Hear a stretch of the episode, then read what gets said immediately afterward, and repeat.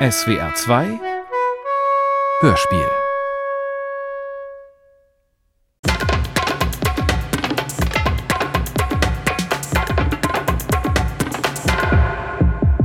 Okay, dann mache ich ganz langsam. Meine Damen und Herren, liebe Hörerschaft, wir sind wieder da mit unserem Podcast We Love Israel. Hey, are you visiting from Germany? Yes, I'm from Germany, but I What are you looking for? cut or uncut. Im Rahmen unseres Podcasts sind wir schon gemeinsam nach Israel geflogen und durch die Straßen Jerusalems gegangen, wo wir über Schuld und Erlösung sprachen, um uns dann ganz erlöst nach Tel Aviv zu begeben. Okay, okay, kommt zum Punkt bitte. Und darf ich unsere Regie vorstellen? Zwei fabelhafte Israelis. We love Israel und ich liebe auch die Regie. Ma magst du jetzt äh, äh, sagen, äh, worum es geht? Ja, also in der vierten Folge, meine Damen und Herren, geht es um das israelische Essen. We Love Israel. Ein Podcast von Noam Brosilowski und Offa Waldmann. Folge 4. Ein Teller Hummus. Also das ist ähm, angekündigt und kommuniziert wird das als israelische Küche. Das ist ähm, für mich persönlich relativ Neuland. Das ist eine ganz andere Kulinarität, andere Gewürze. Das ist schon sehr ähm, orientalisch, Nahosten.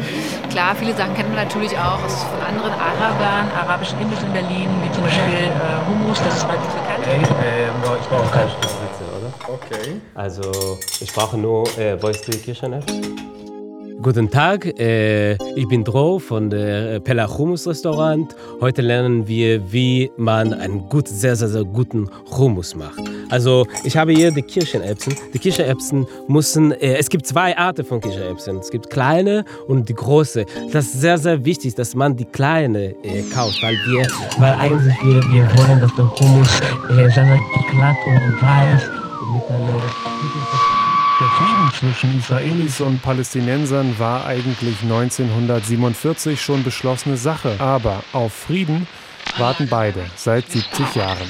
Trotzdem werden viele Israelis Die Libanesen, man kennt die äh, syrischen Imbisse, klar, man kennt, ähm, wenn man in diese gleiche Richtung geht, alles was östlich von Europa kommt, in Richtung Asien, man kennt die türkischen Imbisse. Aber israelische Küche ist in Berlin bisher nicht so verbreitet gewesen.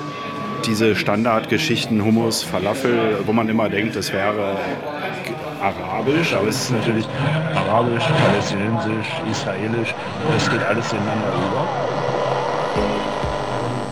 Rezept. Ich nehme einen Mörser und der Mörser, ich nehme den Hummus da rein in die Schüssel und fange an, den Hummus zu schlagen. Ich schlage den Hummus sehr, sehr, sehr gut, bis es wie eine weiche, äh, eine weiche Pasta. Hier habe ich einen ähm, Knoblauch. Wir haben den Knoblauch, einen Saft. Nagila hava, Nagila Nagila Some of the Germans are buying hummus back home, but not for the marketing, like from a real hummus place. And they find out it, uh, it's expired the same day they, they're landing back home because good hummus, you have to eat it like a maximum two, three hours after they're making it. So this is not a good idea. Take Mehr schlagen. viele Gerichte, äh, palästinensische Gerichte, zusammenkochen. Ich bin äh, Salem Abu Taleb, ich bin 24 Jahre alt und ich komme aus Jaffa. Äh, heute wird diese Kapsel palästiniert, das ist dieser Reis mit äh, grünen Erbsen, äh, Rosinen, Mandeln und Hackrindfleisch. Es gibt auch Chreime, das ist äh, Fischfilet in äh, Tomaten-Paprikasauce mit viel Knoblauch und Kreuzkümmel, Hummus mit äh, Entrecote und drei verschiedene Salatsorten. Äh, und das ist sehr, wichtig für unseren Hummus, dass der Tahini gut, weil wir benutzen viel, viel Tahini. Ich habe keine, keine Angst, viel, viel Tahini zu verwenden, weil wenn die Tahini sehr, sehr gut ist, ähm, man, man sollte keine... Also Hummus? Wirklich Hummus? Fühlen sich die Leute hip und hipster? Ist es jetzt hybride Kultur? Was, was ist das? Ist das ganze koloniale Setting außer Acht zu lassen? Man stiehlt das Land, man stiehlt die Communities, man stiehlt das Essen. Das fühlt sich gar nicht gut an. Was hindert einen daran, das weiterhin als palästinensisch, arabisch, mediterran, das wäre alles in Ordnung. Aber dieses an sich zu reißen und sich zum eigenen zu machen, das ist eigentlich typisch israelisch. Aber dieses, dieses nationalistische auf diesem Essen, das ist sehr israelisch. Vielleicht stimmt es in dem Sinne ja auch. Also das ist Teil dieses, wir nehmen uns was, was uns eigentlich nicht gehört und machen es zu unserem eigenen. Und alle applaudieren hier in Berlin.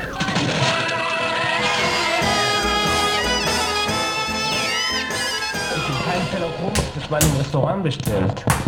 Wollt ihr mich ablecken? Stück für Stück, als ob ich so ein Lutschjude wäre, eine Ecstasy-Pille, eure Schuldfantasien? Ich habe es satt, von Bekannten am Samstagabend Shabbat Shalom gesagt zu bekommen mit solchem erwartungsvollen Blick. Gestern nach dem Sport war ich in der Umkleiderkabine. Da kommt ein Typ auf mich zu, 60 Jahre alt ungefähr. Er fragt mich, woher ich komme. Wenn ich Israel sage, guckt er mich so an, fast heulend, und sagt, wir brauchen mehr von ihnen. Ach, wie ekelhaft.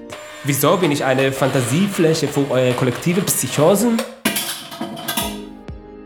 Ich hatte mal eine Freundin in Deutschland. Zwei Wochen nachdem sie mich kennengelernt hat, hat sie sich eine Kette mit einem Davidstern gekauft und nannte sich Sarah auf Facebook. Ihr Name war doch Kerstin. Sie liebte nicht mich, sie liebte den Juden, den Israeli, der vor ihr stand. Sie liebte die Möglichkeit, Sex mit einem Opfer zu haben. Im Bett sollte ich ihr schmutzige Worte in der heiligen Sprache zuflüstern. Sie kümmerte sich um mich wie um ein kleines jüdisches Haustier. Ein Jahr lang flehte sie mich an. Sie wollte nach Israel. Sie wollte das Land kennenlernen, in dem ich geboren bin. Sie wollte meine Familie kennenlernen. Sie wollte die gesprochene alte biblische Sprache hören. Sie wollte die Rezepte meiner Mutter lernen, die seit Generationen in unserer Familie gekocht werden. Sie wollte am Schabbat die Kerzen anzünden. Sie wollte mit uns in die Synagoge und war enttäuscht, als keiner von uns mit ihr hingehen wollte, weil wir alle völlig säkulär sind. Sie wollte sich ein T-Shirt der israelischen Armee kaufen mit der Aufschrift Don't worry, be kosher. Und ich verbat ihr, damit in Berlin auf der Straße rumzulaufen, weil es mir peinlich war und weil ich Angst hatte, von irgendwelchen unsympathischen Tuppen zu Dann, äh, sag mir Bescheid, wenn ich den äh, Satz sagen soll. Ja, ja, äh, warte kurz, warte kurz, gleich kannst du. Dann kam ich eines Tages nach Hause und in unserem Wohnzimmer hing eine große Israel-Flagge. Am Wochenende wartete sie auf mich mit einem Abendessen mit Gerichten aus dem Buch Jerusalem, die angeblich traditionell jüdisch waren, aber von denen ich noch nie gehört habe. Sie hat sich angefangen, für israelische Politik zu interessieren und war enttäuscht, als ich mich als kein großer Zionist bewiesen habe. Sie versuchte dann, mich aufzuklären. Wo wäre ich heute ohne einen jüdischen Staat? Und dann antwortete ich, ich bin doch hier in Berlin, bei dir in Deutschland, im Bett. Und das konnte sie nicht mehr kapieren. Was mache ich als Jude hier in Deutschland? Wieso habe ich meine Heimat verraten und verlassen? Äh, darf ich kurz was sagen? Muss es jetzt sein? Ich war völlig verzweifelt. Einerseits lag neben ihr im Bett ein Verräter, andererseits war ich die Inkarnation des Juden, der nun nach Jahren nach Europa, nach Deutschland kehrt, wobei meine Familie ursprünglich stammt aus dem Jemen. Das war ihr und allen anderen egal. Ich war der Jude, der zelebriert werden soll, der belesene Jude, der auch tollen jüdischen Humor besitzt. Ich war der Jude, der nun mit dieser großen kollektiven Umarmung empfangen wurde. Und ich war der Jude, der sich kritisch gegen Israel äußern darf, nur weil er Jude und Israeli ist. Und heimlich freuen sie sich alle, dass es diesen Juden gibt, der diese Sachen sagt. Wahnsinn! Wow, du, du bist wirklich 1A. Wahnsinn, Komplimente. Ganz, ganz toll. Ganz toll. Das sind ja Komplimente. Mann, Mann, Mann. Also solche Komplimente hätte ich von euch auch mal ganz gerne. Ja, kriegst du irgendwann, wenn du, wenn du was Gutes machst. Sag mal, ähm, ich würde eigentlich ganz gerne wissen, was ihr daran jetzt so toll gefunden habt. Ähm, fand ich einfach gut. Wir können das jetzt gleich im Anschluss äh, besprechen. Nee. Guck mal, wir machen jetzt weiter, okay?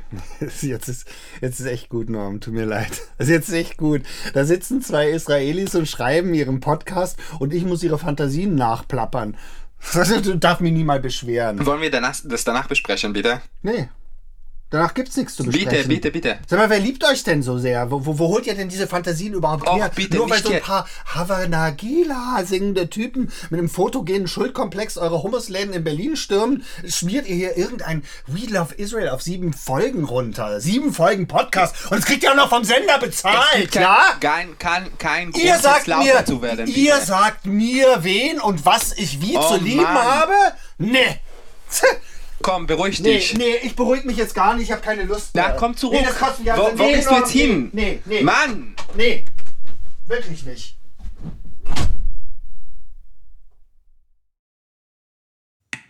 Du, ich glaube, wir haben ein kleines Problem, dass unser Sprecher jetzt weggegangen ist und wir haben keinen Sprecher mehr. Magst du vielleicht den Abspann machen? Okay. Was soll ich denn sagen? Sag einfach We Love Israel. Okay.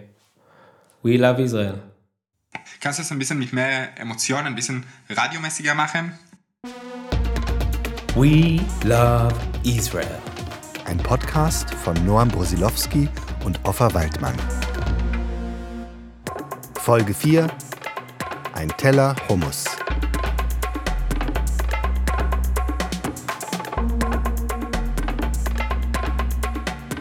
We Love Israel mit Schauspielern und Originalstimmen aus Israel und Deutschland.